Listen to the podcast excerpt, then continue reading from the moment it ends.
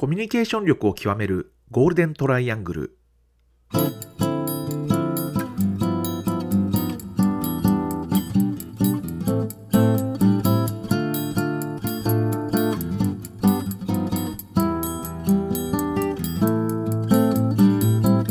仕事でコミュニケーションを扱う3人がこれまでの経験や最新の話題を語りながらコミュニケーションとは何かを一緒に考えていくポッドキャストです。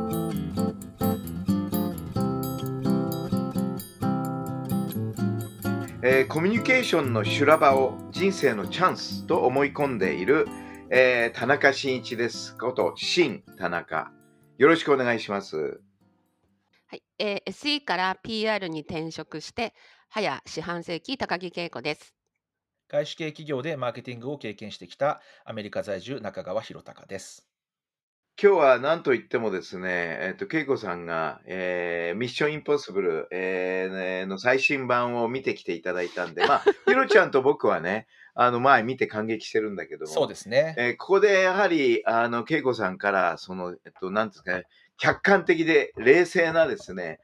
あの、えーポイントをちょっと言っていただくと、すごく我々にとってもためになるかなと思うんです。ちょっと一つ最最初にあのこれネタバレ出てきますよねきっと今日はねあそう、そうですよね。あのね、このポッドキャスト聞いてる方でね、まだ映画見られてない方は、ちょっとあらすじがそうですね程度わかるかな。あ、でも、はいそこまで私は言う、あらすじは言うつもりはないですけど。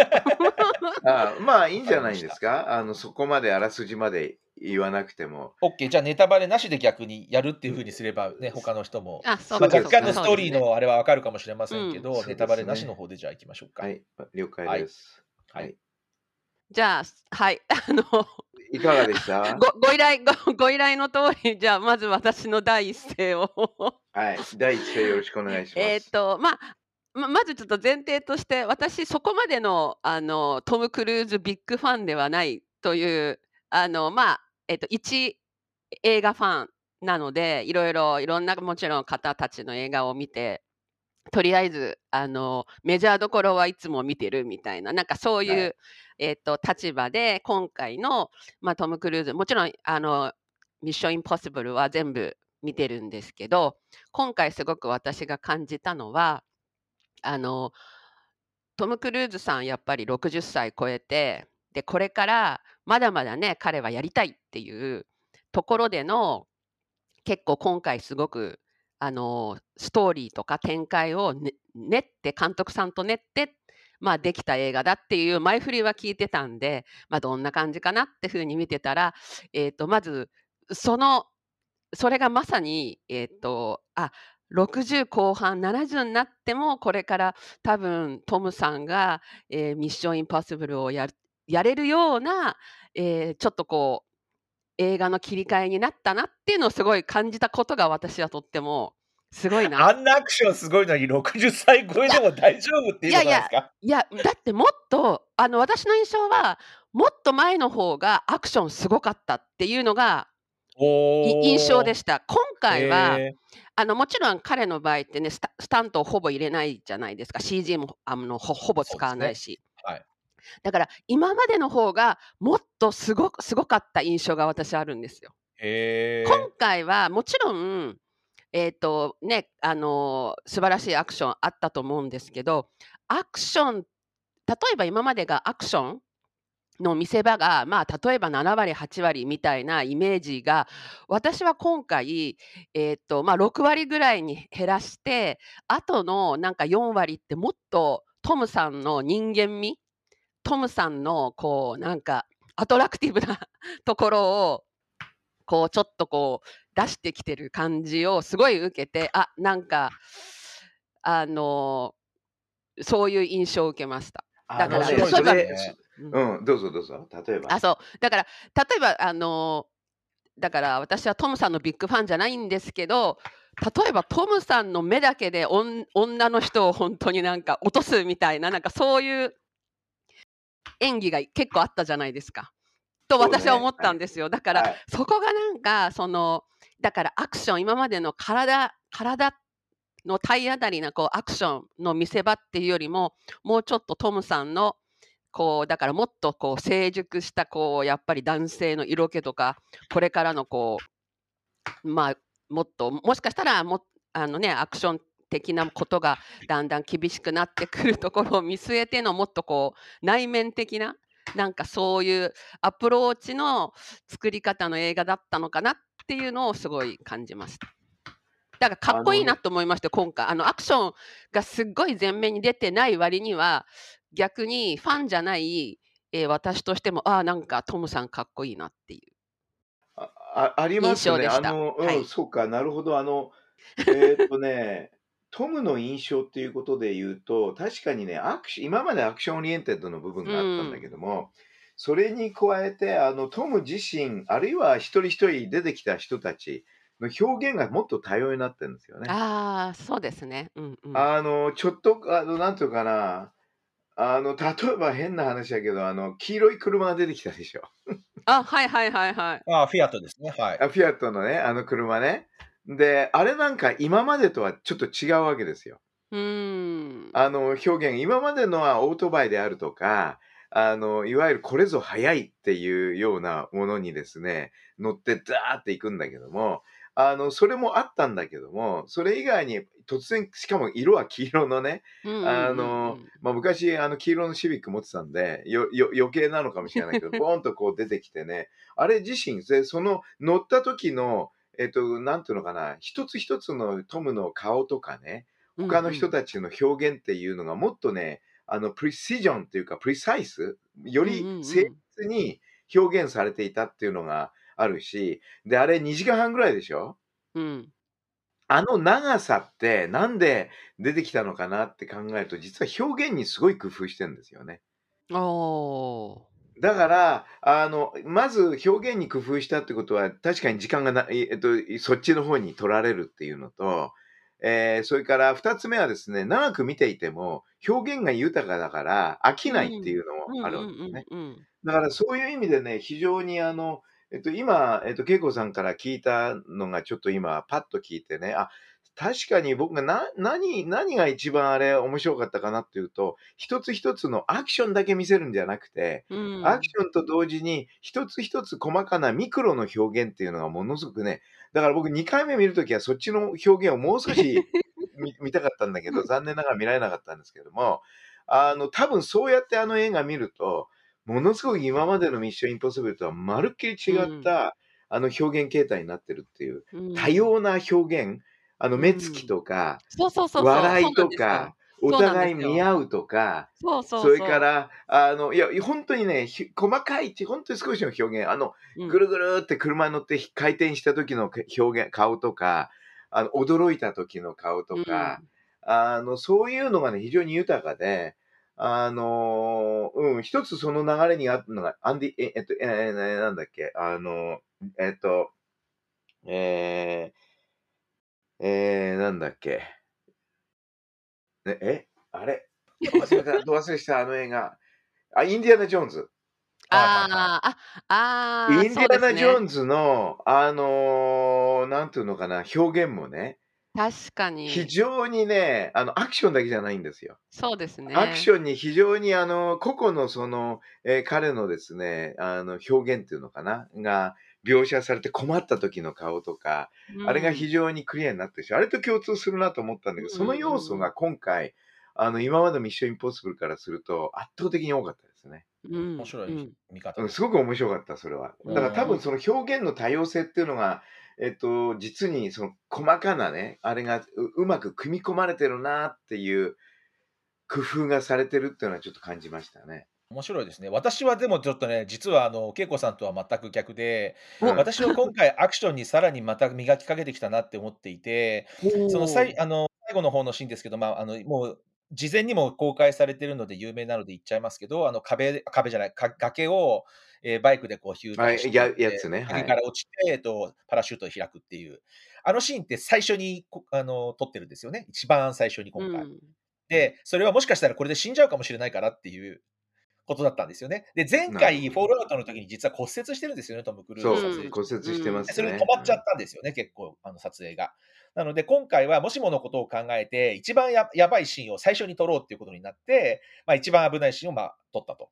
で、もしもの時は、まあね、あの、その後取れなくなっちゃうかもしれましれませんけれども、っていうことになったっていうのを聞いた時に、いや、この人はやっぱりこう自分がやろうとしているアクションを、まあ、もう何が何でもやってやろうっていうのがすごいあるんだなっていうのが一つと、まあ、もう一つ今回その、思ったのが、うん、なんていう、なんていうのかな、えっ、と、まあ、途中のその、フィアットのシーンもそうですけど、あそこはこう手錠をかけたまま、その運転、2人が手錠をかけた状態で運転してる、あれも実際やってるっていうふうに聞いているので、まあ、あの、もう、なんていうんですかね、自分で何でもやる変態ぶりがですね、完全にこう なんか もう前編にわたっているという感じ。っていうのは私はすごく感じて、で、実はあのこれでちょっと気になったというか、今回その第1作に出ている人が出ているっていうことで、うん、でも全然のなんかもう自分の中では忘れていたので、1作目からずっと全部復習したんですよ、終わった、見終わった。素晴らしい。で、いや、もちろんね、トム・クルーズすっごい最初若かったなとか、すごいそういうのもあるし、まあ、でもやっぱりアクションとかもちろんあったんですけど、やっぱりね、なんか回を重ねるごとに、なんか異常性がというかですね、彼のですね、こう、変態っぷりが 悪化してるなっていうのを、なんかやっぱりなんかすごい強く感じたのはありますね。なるほどね。あの、そこあたりっていうのは、えー、確かに、えー、あるんですが、えー、やはり彼がスタントマンを使わないっていうことが、逆にこう、ルフされてるでしょ？うん、そうですね。だそれが、あの映像的にはスタントマンがやってもあれも分かんないと思うんだけども、うん、見てる方が、あ、これは実際本人がやってるんだって思ってみるのと、はい。そうでないのとではもう圧倒的にメッセージ性が違いますよね。全然違いますね。だから、あの、はっきり言って、こうスタートマン使わないよっていうのは、ま、ものすごくね、まあこれ意図的にしてるのか、言ってるのか言ってないのかわかんないけども、ものすごいですね、あの、効果。要するに、うん、えっ、ー、と、映画をどう、どれだけメッセージ性の高い映画を作るかって言った時の基本的な、すごく大きな要素になってんじゃないかと思います、ね。だからこそ、えっ、ー、と、なんていうのかな、まあ変態ぶりっていうかね、命がけって僕は言うけど、命がけにこうやっているあの、どっちかというと、すごい思い込みでね、やっている姿っていうのは、やっぱり、ある程度メッセージ性が非常に高いなとは思いますよ、あれですもんね、日本でも多分そうだと思うんですけど、映画の前に最初にトムが出てきて、私たちが一生懸命作った映画です。皆さん楽しんでくださいみたいなのを 言うっていうのも、なんかすごい、まあ、ちょっとしらける人いるかなとは思うんですけど、なんかやっぱりこう、映画館に来て、まあ、彼はやっぱり映画館に来てくれるっていうこと自体をすごくやっぱりこう、ファンに対しての感謝の気持ちがすごくあると思うので、なんかやっぱり今ね、テレビでこう、映画を見る人がどんどん増えている、姿に来ないっていうのが増えているっていう中で、やっぱり映画館に見に来てくれる人サービス精神というのがすごい溢れている感じはありますよね。ありますね、本当マーベリックの時もそうだったけども、そうですね。あれはとにかく劇場に行ったらその凄さがわかるっていう作りになってるんで、映画自身が。お音響とか音楽とか、どのシーンから始めるのかとかいうのは、突然ドーッとこう来るね。えー、ああいうのはやっぱり明らかに劇場で見てほしいっていうのを前提にして作られてますよ。そうですね。あとその今田中さんがまあ今回メッセージ性っておっしゃったんで、私も今なんかこう、またさらに思い返すと、今回ね、やっぱり、A、AI っていうちょっとこう、今の、あの、時勢的なこう、トピックを使ってた、ちょっとあらすじに入っちゃいますけど、えー、っていうところと、だそのやっぱり表現力、その結局 AI とこう人間の感情のちょっと戦いっていうのもこう私ストーリーで感じて結局その最後やっぱり人間同士の感情でその AI の作戦の裏をまた書いていくみたいな感じでストーリーが展開してったじゃないですか。だから結局はなんか今のところまだ AI よりも人間の方がうん、ちゃんと主導権が取れるんだよってその AI にはやっぱ感情がないから人間の強さってそのだから感情？相手に対する思いとか表現っていうそのものがまだこう強いんだよっていうようななんかメッセージをちょっと私このストーリー今今こうお話してる中で振り返るとなんかそういうメッセージもあったのかななんてちょっと感じました。それってでも今さっき言ったそのスタントをやあ、あのスタントマンを使わないで自分でやるっていうのと全く一緒なんですよね。それもだって今だったらコンピューターグラフィックスとかの技術っていに。くらでもできるのですけれども、それを使わないでやっぱり本人がやっていることによるこの力強さとか、ですか、そこに。生まれる説得力とか、そういったところにやっぱり彼がこだわっているっていうのがすごくその AI との戦いとなんかちょっと似てるなっていうか、意味的には。似てるなっていうふうにうん思いましたね、私。スタントマンね。なるほど。まあ、ある意味、スタントマンをあえて使わないっていうところと、まあ、AI を使,、まあ、使わないっていうか、そこに依存しないっていうのは共通項としてはあると思うし、うんまあ逆に、あの、これ見てると、その彼の映画作りの発想っていうのが、なんていうのかな、徹底的にその現場主義っていうかね、うんうんつまり現物、現実、えーまあ、えー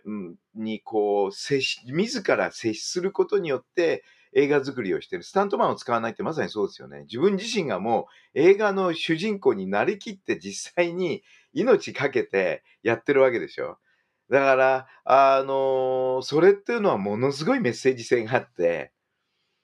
だからその表現としてやっぱあの映画が確立されてるのはその、えートム・クルーズの姿勢ですよね。うん。こあのう映画を作っていく上での姿勢で絶えず自分を現場の最先端、うんはっきり言うと監督とか他のね人たちが作ってるよりも自分が唯一一番目の前にこう接してるわけですよ現実に。うん。でその中で命かけてやってるっていうのはやっぱり強烈なメッセージを出しますよね。そうですね。だからやっぱりそういう、なんていうのかな、世の中でそれなりに注目を浴びる人っていうか、人の心を掴んでいく人たちっていうのは、やっぱりそういう、えーまあ、いいいリアリズムっていうのか、なんかわかんないけど、えっと、現場主義っていうか、自分を絶えず最前前線に置いて、うん。えっと、物事とこう接してるっていうんですか、えーっていうのが実はすごく重要で、で、あれ見てて、あの AI の可能性ってのは確かにあるんだけど、AI には身体がないですよね。うん。だから、なんていうのかな、人間は身体を持ってるわけですよね。だから、まあ、ある意味で言うと、えー、心身と、人間の場合は身体だけじゃなくて、心身って言って心と身体の心、両方合わせてあるから、AI がその2つを持ち始めたら、えーこれは確かに 第二人類になると思うけれども、本当にそういうことができるのかどうかっていうのは、えーあの映画を見てると、いやいやいや、そういうことはそうじゃないって、やっぱり人間は体張るっていうのがね、あの基本的には一番じ基本なんだよなっていうのは、今ちょっと、えっ、とね、恵子さんとえーひろちゃんの話を聞いて、なんとなく、あの、腹落ちしましたけどね。で、あとやっぱり怖いのは、あれですよね。あの、あそこで書いてある言葉、誰が言った言葉か忘れたんですけど、コントロール・ザ・トゥルースっていう、ああ。つまりトゥルース、真実をコントロールするっていう。で、実はその、これ結構すごく重要な話で、何が真実かっていう哲学論争に入っちゃうんだけども、うんうんうんうん基本的にあのコミュニケーションの視点から見てると、あの言葉でよく言われるのが、あの、perception is reality っていうふうに。うんうんうんえー要するに、あの、真実があるないじゃなく、それを真実と思い込んだら、それがその人にとっての真実になっちゃうっていそうですね。で、こういう世界に我々生きてるわけで、えーその時に、あの、真実って何かって言った時に、コントロール・ザ・シン・えー・トゥルースっていうえー言葉っていうのはかなり意味深な話で、うん。やっぱり真実っていうのは何かっていうのが、えーっと、えあある意味で言うと、まあ今、世界人口って何億いるんですか ?8 億、10億？もっといるん、あ、8、8億超えてますよね、確か。10億人くらいじゃないですか。で、下手すると真実って8億個あるってことですよ。人によって80ですよ、80。80、80か80億。だって中国だけで10億人くらいあ、そうか、80億か。80億か。うわ。で極端に言うと、80億人がですね、それぞれの真実を見てるわけですよ。うん。まあそうですね。だから、えっと、なんていうのかな、あの、それをね、コントロールするっていうえことっていうのは、実は非常にですね、あの、気をつけなきゃいけない話で。うん。えーだから AI っていうのはあれ実際見てるとそのいろんなデジタルを通じて真実は、えーこれ、つまり誰々は今ここにいるよっていうようなことを、えっ、と、まあ、逆にコントロールするわけですよね。うん。だからそういうのが結構、なんていうか、この映画っていうのが、ある程度そういう世界に入っていく、コントロール・ザ・トゥルースっていう事実がだんだんこう目の前に現れてきたんだよっていう、ある意味の継承として考えるべきなんだろうなとは思いますけどうね。ん。そういう意味ではいろいろタイムリーだタイムリーですね、やっぱだから。非常にタイムリーだから、彼のあの映画の凄さっていうのは、彼の思いっていう発想がまずすごいっていうのと、絶えず最前線に自分を置くっていう姿勢、それが非常にアピールだったってことと、ただそれだけじゃなくて、その中には、えっ、と、なんていうのかな、アクションだけじゃなく、あらゆる細かい表現っていうものを駆使して作られていて、で、さらには社会への継承っていう、えーつまり、えー先取りしている今の社会の流れ、そういうものが要素が入ってるから、結構、オール世代から見ても、あれは面白い映画になるんじゃないかなって気がしますよ。うん。確かにそうですね。若い世代も年寄りもね、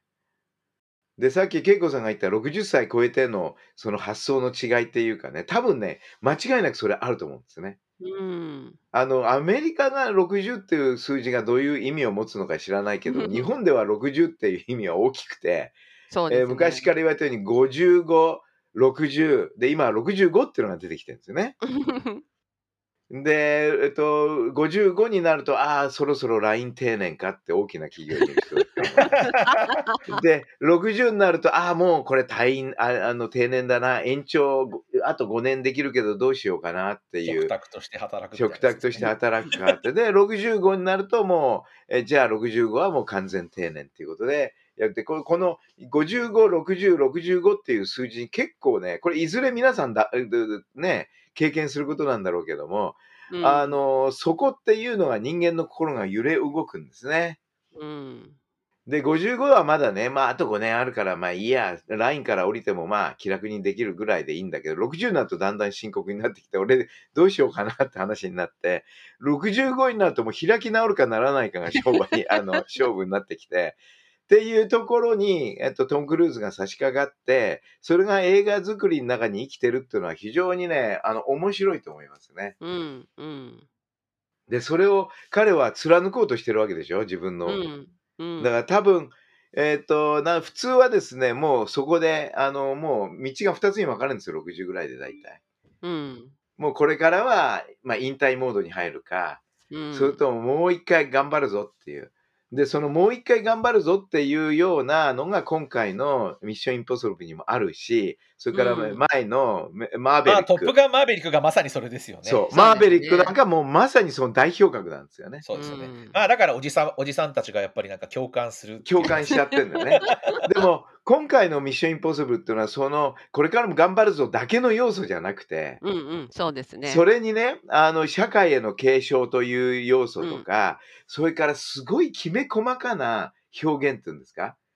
より一人一人の役者さんの顔の表現にフォーカスを当てて、それとあのグレートアクションをですね、でしかもそのグレートアクションは本人がやってるわけで、うん。うん。ここあたりの凄みっていうのは多分ね、マーベリック以上にすごいんだと思いますよ。このうん。で、だからこそあらゆる世代にある程度それぞれアピールするっていうか。そうですね。一つ私さっき言おうと思ったことは、えっと、皆さんご存知かもしれないですけど、ミッションインポッシブルのあのつあの物語の作り方って、先にこういうアクションがやりたいっていうのがあって、結構ストーリーは後で決めていくっていうのってご存知でした？おーあ、あ知らなかったでです。そう、そうなんですよ。なので、私そこがすごいなと思っていて、そのちゃんとしたこう、なんていうんですか、最初にがっちりした台本があるわけではなくて、こういうアクションがあるっていうのがあって、でそれに対して、多分、まあ、映画って何年もかかるわけじゃないですか、作っていく中で。なので、その中で、こう、多分一番その時代に多分合っているとか、まあ一番これが皆さんが共感を、みんなみんなの共感が得られそうだなとか、多分そういういろんな発想が多分現場で生まれていくんじゃないかと思うんですよね。だからそれが私すごいなと思っていて、で、さっき出ていたその今の時代にすごくやっぱり合っているっていうのは、もしかしたらそういうストーリーの作り方でもしかしたら出てきてるのかなって思ったりするんですよね。あのね、それすごく面白い。あの、何が面白いかというと、僕、台本なしでやったのが僕は正解だと思うんですよね。いや、あの、はっきり言って、あの、イメージは先行しなきゃいけないんですね。うん。で、うんイメージっつったら映像なんですよ、これ。そうですね。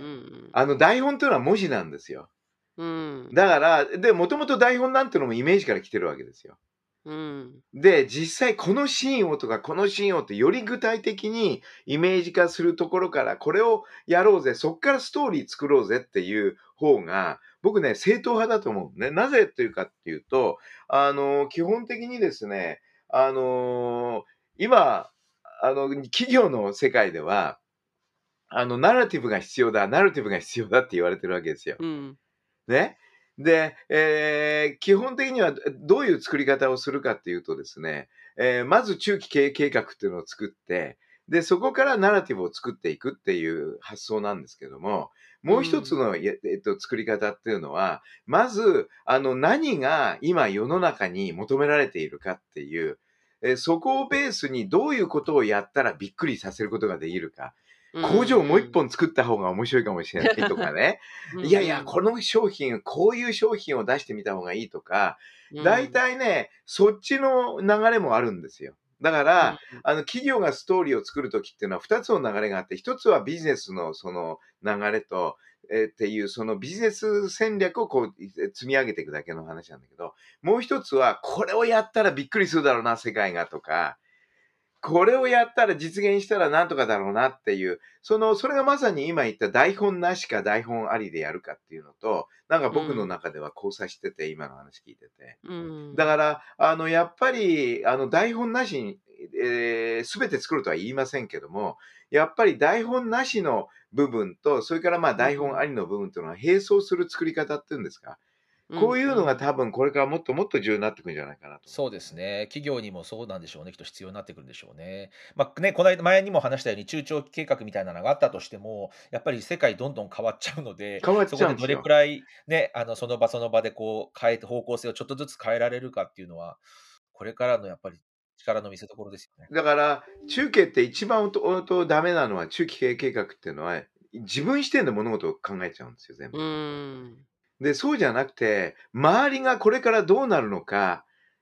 で、どうなると、こんなことしたら周りが納得してくれるな。じゃあ、こういうふうにしたら逆に今度共感得られるな。という発想から、えっと、中期経営計画を作っていくっていうのが重要で、うんなんか、あの、そうね、あの、僕の経験から言うと、ホンダで7年アメリカにいましたけど、あの時世論を味方につけるっていうことで、ふ紛争したんだ、あの、ほいろんなところで頑張ったんですけども、あの時は、やっぱり事業計画っていうものを、あの、自己視点で作るというよりも、アメリカ人これやったら驚くよなとか、うん。こういう車出したら絶対、うえっと、えっと、社会が、あの、驚くよなとか、えとか、えっと、とにかくまだ他の自動車メーカーがやってないことをこれやったら絶対受けるよなとか、そういう視点がものすごくあったんですよ。それはだから、うんトムのアクションですよね。壁アクション、アかクション。い 崖から飛び降りてパラシュート開いたらすごいんじゃないかとか、や、だから多分彼は手錠か多分そう思けたままったんですよ。車で走ったら面白いんじゃないかとか、そういう話ですよね。究極なのはそれをスタントマンでやっちゃつまんないわけですよ。うん自分がやるからこれ面白いんじゃないっていう。だからね、そのぐらいのね、えっと、トム・クルーズをですね、今の世の経営者たちはね、見習ってほしいですね。自らスタントマンを使わずにですね、体張って、これやったらみんな受けるぜっていうノリでね、やってもらうのが、それはいい比較ですね、確かにね。うん、えでもそれを言うならあの今回別に私アクションだけでトムさんがリードしてる感じにはだからさっき言ったみたいにんあの今までよりもアクションがちょっと少なかったかなって思った分だから彼の人間性その人を信じるとかこう人人との距離の近さをこう使ってこう人のを動かせる人を動かすっていうなんかそこがすごく見えた気がするんですよね。みあのそれは多分僕もそうなんですね。あのなぜトムトム・クルーズにあまり今まではまあ好きじゃなかったわけで、今回好きというよりも関心が非常に高まったのは、一本筋があるんですよ、彼には。すべての行動、言動、行い、えーこあの映画の作り方、すべて一本線が入ってるんですよ。うん。で、これが自分の使命感なのか、うんうん。自分の思いなのか、わかりませんけど、少なくとも彼から感じるのは、一貫したメッセージというか、その、い、いもう一筋の、なんていうのかな、一貫したもんなんですね。うんで、やっぱり、あの、それがあるから、この映画が非常に魅力的になってるんで、これは当然、世の経営者たちもですね、うん。えアクションだけでね、体張るだけっていうのも、まあ、それものすごい重要なんだけども、うん。やっぱりそこに一本通った線が入ってないと、うん。あの、くた、たとえ体を張ったとしても、うん。あの、単なるアクションもんで終わっちゃう可能性があるんですけど、確かにそうですね。そうですよね。そこに、あの、体を張ると同時に、その体の張り方に一本筋が通ってるんですよ。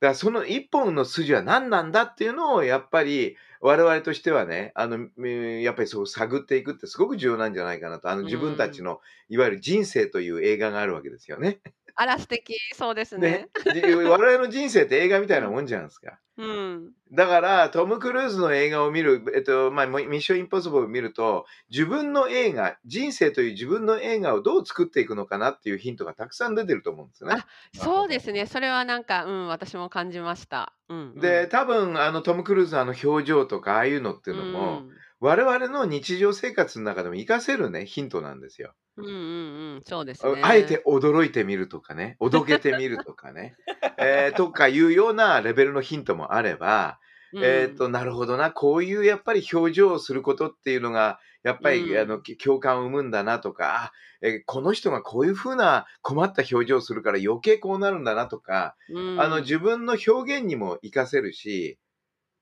えー相手の表現を評価する能力にもつながるわけですよ。うん、だからそういう意味で自分の映画である人生っていうものをやっぱりこうどう描いていくかどうやっていくか。で基本的には人生っていうのには台本っていうのはもちろん必要だけども台本ないんですよ基本はね。うん、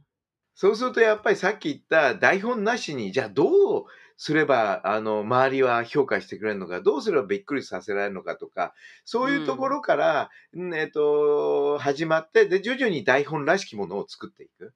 うん、うん、っていう、そのプロセスをや引いていくと、徐々に自分なりのその筋っていうか、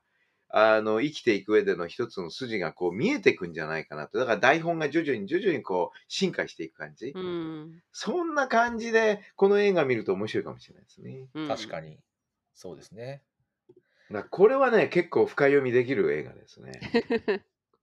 で、まあね、それなそういう意味では、その1作目から見直したっていう話をしたじゃないですか。やっぱりね、全然ね、ストーリー、まあもちろん監督が違うとかもちろんあるんですけど、もうね、最初と全然違うものになってるんですよね、やっぱり。なるほどね。お なんか最初の頃は、こう、まあ、ちょっと007的なというか、まあ、そうどっちもスパイものなので、まあ、しょうがないんですけれど、ちょっとこう、女性とか、その恋愛的なものがちょっと入ってきてるんですよね、結構。でも、やっぱり時代とともに、そのやっぱり男と女みたいなところではなくて、その女性がもう、あの別にその、なんですかね、単純にそのヒロイン的なものとして出てくるんじゃなくて、完全にその映画の中のい一プレイヤーとしてというか、一アクターとして出てくるっていう風にどんどん変わっていて、やっぱり世界が変わっているので、ーなんかその、男と女それを守るなんか女性みたいな、それ守られる女性みたいな感じではなくて、あるいはその恋愛の対象としての女性じゃなくて、完全に今回とかもうもう対等に渡り合うスリとして出てくるわけじゃないですか。なので、うんああいうところもすごいた面白いなと思って、そこがやっぱりまあ、もうね、最初の1作目はもう本当にずいぶん前の話になっちゃいますけども、20年とか前ですけど、やっぱりそこで全然世界が変わったので、やっぱり作り方、ストーリーのなんか展開も全然違うっていうところが、改めて前作もう一回見直してみて、改めて感じましたね。うん、ああ確かにね。でも、まさにそれはあの、ある意味、まあ、さっきその社会の継承っていう要素もこの映画にはあったっていうのと同じように、よく社会を見てますよね、社会の動きを。ね。うんそれに合わせて、やっぱり進化させてるってことは間違いないと思いますね、うん映画が。そこがまたやっぱり、えー面白いと思うし、えーただ、あのーだからそういう意味で言うと、えーこの映画、次どうなるのか、うん 今後どうなってるのか、なぜパート1っていうふうに位置づけたのか、うんここあたりがですね、やっぱり、じゃあ次の進化モデルは何なのかとかね、うんちょっとやっぱり興味湧きますよね。そうですね。うんまだ1年あるんですよ、また。どうなんだろう、パート1、パート2っていうのは、わかりませんよ。読み方によってはもうこれでおしまいにするっていう。でもさっき恵子さんが言ったように、いや、俺はこれで行くぞっていう、80になっても、えっ、と、スタントマンなしでできる映画を作るとかね。そこあたりはどうなんですかね。あの、えっと、さっきも言いました、その、60代の、えー60っていうか、えー60っていう、まあ、60歳っていうか、60代って言ってもいいのかもしれないけども、えっと、50代と70代の狭間にいるわけですよ。まあ、僕うん60代だからわかるんだけど。で、この年って一番ね、あの、孔子はなんだっけ四十にして惑わずでしたっけ？孔子の言葉で。でもね、僕から言わせると60こそ迷い,、ま、迷いまくる時代って感じで、あの、えっ、と、往生際が、を決めなきゃいけないんですよ。往生際が悪い、あの世代なんですよ、60代っていうのは。やってみて分かったけど。でもそれはやっぱり寿命寿命自体がね変わってきてるから、ね。昔。昔の人ってね60ねおまあやっぱりそのそ育った環境が大きな影響であると思いますけど大体60ぐらいでね長生き相当長いですよね。たみたいな感じだったわけだから。でも今ってもう本当ね100年時代だからでしょ？もうろ60なんてまだまだだから、ま、まだから迷えるね途中ですよね本当に。そう。だからもう本当に、あの、昔だったら諦めがすぐ来るんですよ。うん